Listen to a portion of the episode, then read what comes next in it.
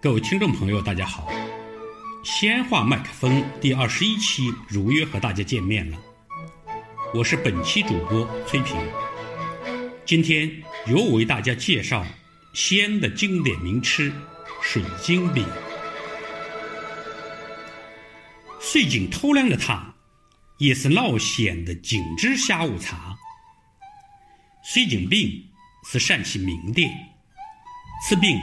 不仅凉舌生刺，甜润适口，酥软香绵，且饼面金黄，周边白亮，饼馅儿透亮，好似水晶一般，既美味可口，又美观精致。有句知名的话：“女人有两个胃，一个用来装正餐，一个用来装甜点。”那么放在西安本地人这里。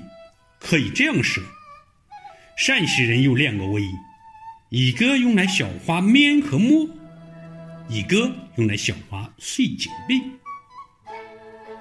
据说水晶饼的扬名得益于宋代名相寇准。寇准十九岁中进士，北宋良德元年此人在相，为官清正廉明，深得民心，百姓尊称其为。寇晴天。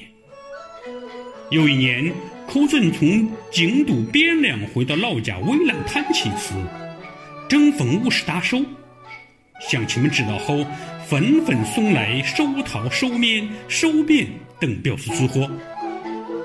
寇准于是摆下寿宴，邀请众乡亲共饮。酒过三巡，突然手下人捧来一个精致的礼盒，请寇准过目。寇准打开一看，盒中摆着五十个晶莹透亮、如同水晶一般的点心，在点心上还放了一张纸，写着：“公有水晶母，又有水晶心，能辨忠与奸，清白不染尘。”下面的落款是“威北老叟”，这是对寇准最好的赞誉。寇准心生感激，收下这份礼物，告诉自己要永葆清正廉洁。他还根据这个点心的特点，给它取名为“水晶饼”，并嘱咐家厨照此仿制，使他时时记住“廉洁”二字。水晶饼因而流传下来，久盛不衰。水晶饼。以西安德茂宫生产的最为正宗有名。德茂宫水晶饼是古城西安名特风味食品，其馅儿晶莹透亮，由水晶而得名，是秦式糕点的代表，曾与燕窝、银耳、金华火腿齐名。清光绪末年，八国联军攻陷北京，慈禧太后。避难到西安，曾在广济街口闻香停车，品尝德茂宫生产的水晶饼，并大加赞赏，遂将其钦点为贡品。这之后，德茂宫更是锦上添花，名家倍增。